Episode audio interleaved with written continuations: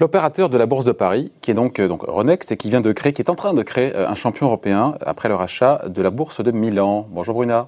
Bonjour, bonjour David. Bruna Basini, rédactrice en chef adjointe au, JDD. Bon, il y a un chèque, un chèque qui va être signé de 4,3 milliards d'euros pour être précis, hein, plus de 4 milliards d'euros pour s'offrir donc euh, Borsa Italiana, qui est donc la bourse italienne. Mhm. Euronext devient donc le premier marché d'actions d'Europe, c'est pas rien. Est-ce que vraiment il y a un changement d'échelle avec, avec ce rachat? Il y aura un avant et un après? Oui, je pense qu'on peut dire quand même que c'est une, une, opération transformante pour euh, l'opérateur de bourse pan-européen et un changement d'échelle parce que, euh, comme vous le savez, euh, Borsa Italiana a été détenue depuis 12 ans par euh, le London Stock Exchange et en, en, le rachetant, Euronext va en faire son premier contributeur à son chiffre d'affaires. Actuellement, Euronext chapeaute la bourse de Paris, les bourses de Bruxelles, Amsterdam, Lisbonne, Dublin et Oslo. Euh, là, Milan, c'est quand même une prise de guerre. C'est le, c'était le dernier gros actif boursier, euh, euh, si je puis dire, disponible. Euh, et évidemment, ça va l'aider à poursuivre la construction de l'union des marchés de capitaux, hein, ce qui est euh, l'objectif du, patron de, Ronext, Stéphane Boujna. Je rappelle que Ronext aujourd'hui en, capitalisation boursière ça pèse à peu près 7 milliards d'euros et que donc le groupe n'a eu de cesse de, procéder à des acquisitions hein, partout en Europe. Euh, et il est sorti renforcé de la crise sanitaire, il faut le dire aussi, parce qu'il y a une augmentation des transactions sur les marchés de capitaux. Euh, le titre a quand même progressé de plus de 36% depuis le début de l'année. Ouais, et donc chiffre d'affaires qui double. Là pour le coup, j'ai vu à plus d'un milliard d'euros. C'est là on peut dire que c'est transformant. La moitié de l'indice Eurostock 50 sera coté ouais. sur Euronext. -hmm. Non mais c'est en dit quoi. Hein. Oui, oui, absolument, absolument. Euh, c'est effectivement la mesure du trait. Bon. Euh, et puis, il faut le, le, rappeler au passage, Stéphane Boujna, qui vient d'ailleurs souvent nous voir ici sur Boursorama, qui a réussi, pour le coup, Euronext a réussi à écarter des opérateurs de renom, la bourse suisse Six Group, la Deutsche Börse allemande, qui ont, ouais qui ont été écartés finalement C'est pareil Oui, alors effectivement, c'était c'était deux poids lourds, en particulier la, la Deutsche Börse qui pèse 28 milliards d'euros hein, et a un revenu de l'ordre de 3 milliards. Euh, et, euh, et l'un et l'autre, le, le Swiss Six avait proposé une sorte de, constituer avec euh, avec Borsa Italiana des JV locales. Ce qui a fait la différence pour Euronext, c'est probablement le fait que d'abord Stéphane Boujna connaît bien ses homologues italiens, il les a rencontrés, il a fait un travail de fond depuis pas mal d'années, sans imaginer pour autant qu'à un moment donné, euh, Borsa soit à vendre, mais en tout cas c'était du travail qui n'a pas été fait en vain. Et puis euh, il a pris, il a pris aussi la mesure que pour les Italiens, euh, le dossier était politique, c'est-à-dire que en devenant actionnaire d'Euronext, eh bien, euh, il a fait en sorte de leur proposer de, de, les associer au capital et à la gouvernance du futur groupe.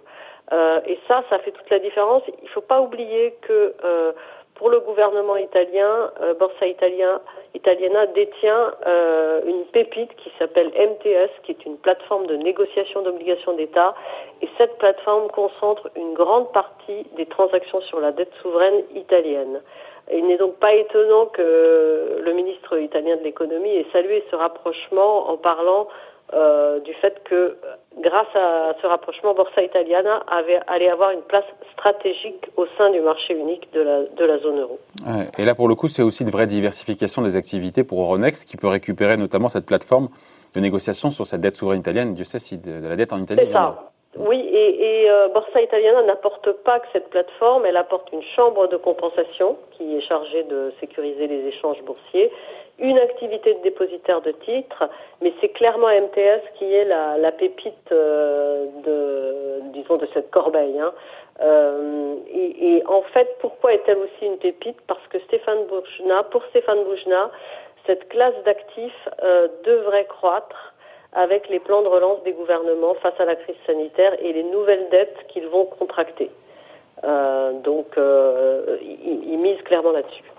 Donc l'intérêt stratégique, encore une fois, on le voit bien, Bruna. Euh, il y a l'idée peut-être aussi d'atteindre la taille critique pour Euronext. On oui, parle quand même du, du, chiffre d'affaires de Deutsche Börse qui est pour le coup plus élevé. Et en même temps, oui. on dit qu'on a un champion européen qui est né avec 25% des actions négociées en Europe qui le seront sur Euronext.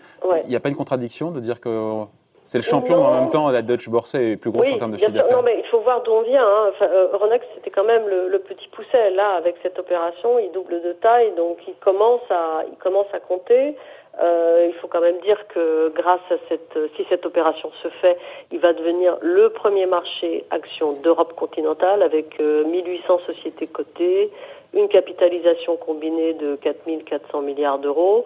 Ça veut dire qu'un quart des actions négociées en Europe le seront sur les marchés fédérés par Euronext. Euh, et puis, bon, il y a les, diversifications dont je vous ai parlé hein, sur ces nouveaux métiers qui sont qui sont importants. Donc, euh, oui, on n'est pas aux 3 milliards, on est peut-être à 1,3, mais euh, mais en tout cas, Euronext a changé de taille et a, a changé de nature. Hmm. Et d'ailleurs, l'Italie, pour le coup, deviendra la première source de revenus devant la France pour Euronext. Tout à fait. Oui, tout à fait, puisque actuellement la France, elle contribue à, à, hauteur de 40% au chiffre d'affaires, avec un total de revenus euh, combiné de 826 millions d'euros. Et eh bien, avec l'apport de Borsa Italiana, la part de la France va tomber à 29% et celle de Borsa Italiana va représenter 34% du chiffre d'affaires. Vous disiez, euh, si ce rachat se fait, parce qu'évidemment, il faut passer sous les fourches codines de Bruxelles, euh, des autorités européennes, réponse euh, mi-décembre, c'est ça hein? Oui, réponse mi-décembre. Alors, l'opération en elle-même doit recevoir l'aval des autorités de la concurrence, mais c'est moins le rachat par Euronext de la bourse italienne que la cession par la bourse, ah, la bourse anglaise. Ben oui, de cet actif ben qui va être analysé à Bruxelles. Pourquoi? Parce que, en fait, euh, la Bourse de Londres cède cet actif, donc la Bourse euh, de Milan, parce qu'il faut faire approuver par les autorités de la concurrence un autre européenne rachat. un autre rachat, le rachat du groupe européen de données financières Refinitiv. Et c'est un achat mais gigantesque puisque euh, le London Stock Exchange est prêt à débourser près de 23 milliards d'euros pour, ah pour racheter cet actif. Mais pardon, c'est plus de la bourse, ça C'est plus de la transaction boursière la, bourse anglaise aujourd'hui n'a de bourse que le nom un peu ça. En fait, il y a, aujourd'hui deux modèles qui s'affrontent en, Europe, si je puis dire. Il y a deux visions euh, du, marché. Euh, l'analyse que fait le LSE, c'est de dire le trading d'actions, c'est devenu une sorte de matière première sans grand intérêt qui rapporte de moins en moins d'argent. C'est pas le point de vue d'Euronext. Hein, non, c'est pas le point de vue. Le futur, c'est de produire et de gérer de la donnée financière comme Bloomberg. Et c'est aussi des activités post-marché, comme par exemple la compensation des produits dérivés qui sont échangés de gré à gré. Ça, ce sont des activités plus lucratives. Donc LSE fait ce pari-là. Euh, tandis que, euh, que Ronext fait le pari inverse, il veut devenir euh, le, maître du marché action euh, en Europe continentale. Euh, il pense qu'il peut augmenter ses rendements, satisfaire ses, ses actionnaires, Bon, euh, c'est un pari, effectivement, euh, mais je pense que même Euronext ne fera pas l'économie euh, de, de, cette, de ce changement vers de ces tuyaux en amont et en aval, c'est ça hein? C'est ça, c'est ça. Parce donc, et donc, Bruna, donc le LSI, concurrent de Bloomberg? Ah oui, c'est un changement de, paradigme. Changement, absolument. Bah oui, quand vous êtes prêt à mettre 23 milliards d'euros sur la table pour vous offrir une firme de données financières, il est clair que euh, c'est un changement de c'est un changement stratégique clair. Euh, et, et, peut-être que Ronex viendra à ce changement dans un deuxième temps. N'oublions pas que Ronex a également en, tête euh, peut-être la sortie définitive du marché continental des, des actions avec le Brexit. Donc voilà. Un champion européen est né, est en train de naître. Absolument. Hein? Allez, On peut le dire. Quoi? Peut le dire. Bon, en tout cas, merci. On doit le dire. Ouais. On en parle souvent, non, mais c'est intéressant, c'est qu'on en parle souvent, et on finit là-dessus, de l'union, effectivement, du marché européen, d'avoir des mastodontes en Europe, dans différents secteurs. Et bien là, on est en train, on est en train d'en fabriquer un. Absolument. Bon, voilà l'explication signée Bruna Basini, rédactrice en chef adjointe au JDD. Merci Bruna. Merci David. Bye.